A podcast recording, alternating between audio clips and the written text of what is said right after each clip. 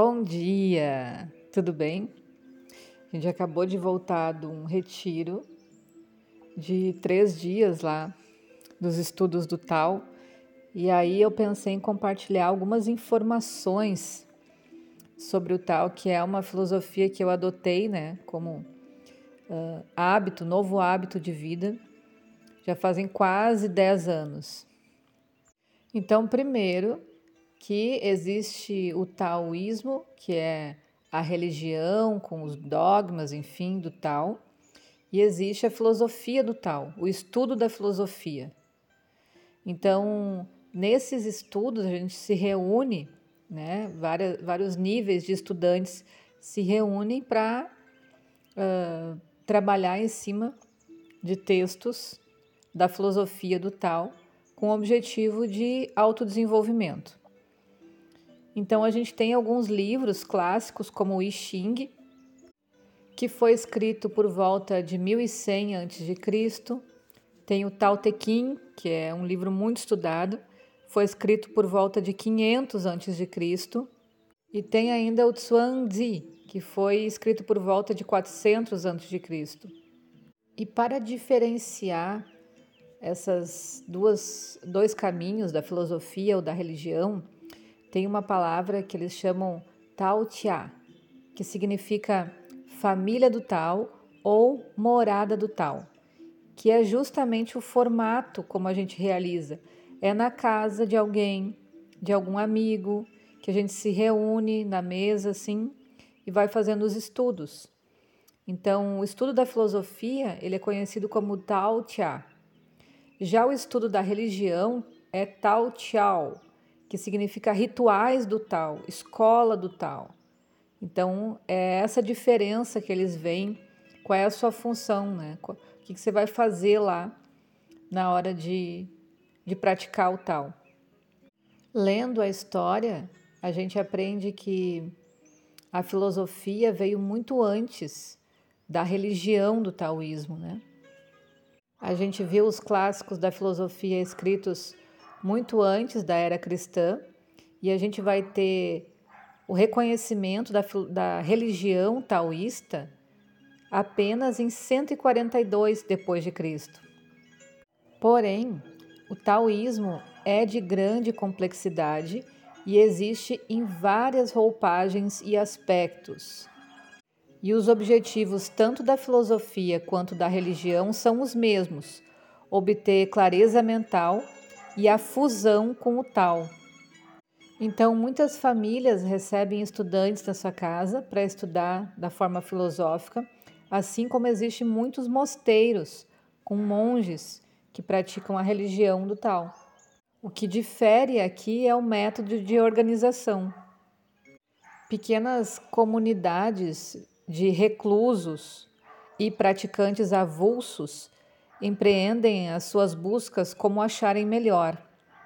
Os monges e monjas têm esse direito também, mas dentro de certos regulamentos, né? A gente diz que é mais fácil, então, uh, fazer essa busca sem ter que se preocupar com a próxima refeição, o que as comunidades uh, que rodeiam esses, esses templos, né, resolvem esse problema.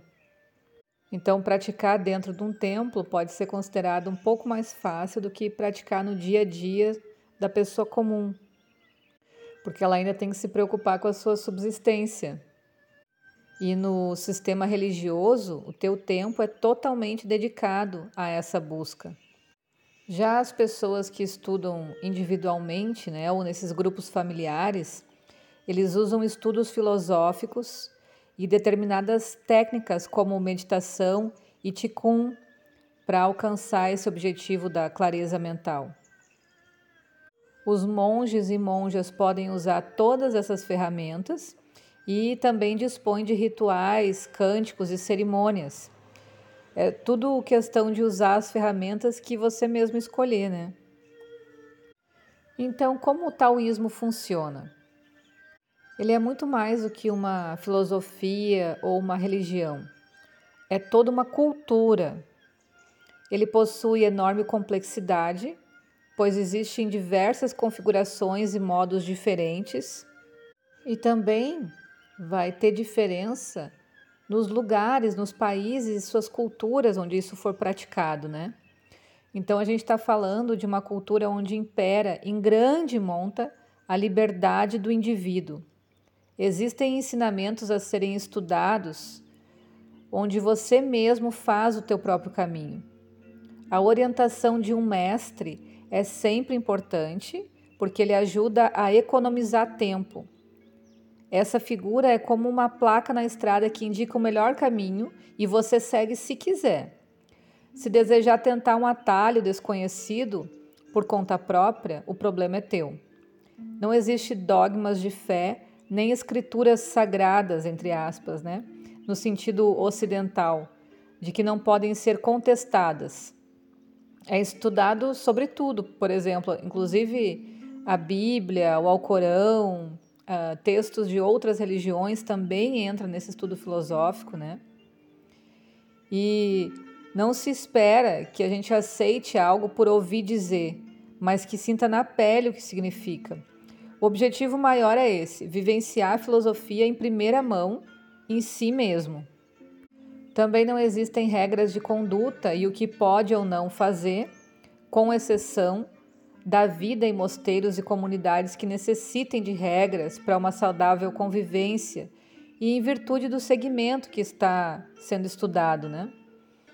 Existem conselhos para trilhar o caminho com mais firmeza, mas você deve escolher se segue ou não. O taoísmo prega a simplicidade, humildade e benevolência mas são valores que você deve cultivar dentro de si e não regras externas a serem respeitadas. Quanto mais próximo desses valores, mais próximo do tal. E existem três caminhos que a gente pode escolher, basicamente, né, para praticar o tal. Eu falei da filosofia, falei da religião e tenho Dao Chu, que são as artes taoístas. Inclui Tai Chi Chuan, meditação chinesa e até o Feng Shui, astrologia, talismãs, rituais e cânticos. Então são três caminhos distintos, eles não se misturam. Você, por conta própria, pode escolher estudar filosofia, praticar algumas artes taoístas ou se aprofundar nos mistérios da religião e seus rituais, né? É o único sistema espiritualista que pode ser seguido tanto por um ateu quanto por um religioso fervoroso. Existe espaço e conhecimento para todos os caminhos.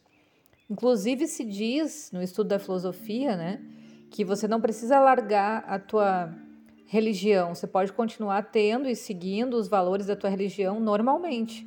Você vai para estudar essa filosofia. Então, o taoísmo, né, a gente pode comparar com uma cebola que tem várias camadas. Conforme a gente vai aprendendo, a gente vai evoluindo nos níveis, né? De acordo com o que a gente pratica em nós mesmos. E aí a gente pode explorar muitas facetas para nosso próprio aperfeiçoamento. Primeiramente, a gente pode seguir o caminho da filosofia, que pode ser seguida por qualquer um como filosofia de vida ou exploração da realidade. Existem alguns conceitos mais difíceis de serem compreendidos diretamente pelo intelecto racional puro ou por mera leitura e precisam ser mais trabalhados, mas obstáculos desse tipo existem em qualquer área. Até mesmo a Bíblia, que parece tão popular a todos nós, a gente não estuda de uma forma profunda as suas parábolas, a gente passa os olhos. Agora, se a gente for estudar profundamente, um novo mundo de interpretação vai se abrir, né? Já se a gente segue o caminho das artes taoístas, elas lidam com energia e as pessoas também estão sempre se movimentando em grupo, né? Por exemplo, como a medicina chinesa, Tai Chi Chuan, as artes marciais internas, o Qigong, Daoyin, são práticas muito difundidas e utilizadas por milhões de pessoas em todo o mundo e que trazem saúde, bem-estar e longevidade. E você pode praticar essas artes mesmo sem saber nada da filosofia taoísta. só para ter os benefícios, né? Para o teu corpo e para a tua mente. Mas internamente surgem as artes que usam a energia de modo a proporcionar alterações em situações específicas, como o Feng Shui, que lida com os locais, né? Então, quando a gente estuda, a gente pode mudar a mobília da nossa casa, as cores da nossa casa, e a energia vai mudar. Ou então a astrologia, que lida com o destino, os ritos, cânticos e talismãs que lidam com o universo, porque está usando o elemento éter, né? Então, o taoísmo não possui dogmas de fé, como eu disse, mas é preciso mente aberta. Abrir mão da forma ocidental da gente enxergar as religiões, a filosofia ou práticas, né? Ah, deixar de lado superstição ou preconceito. Ok? Por hoje é isso, tá? Nos próximos áudios eu vou falando mais um pouquinho sobre como é as minhas práticas, meu dia a dia e meus hábitos de vida por conta do tal. Beijo.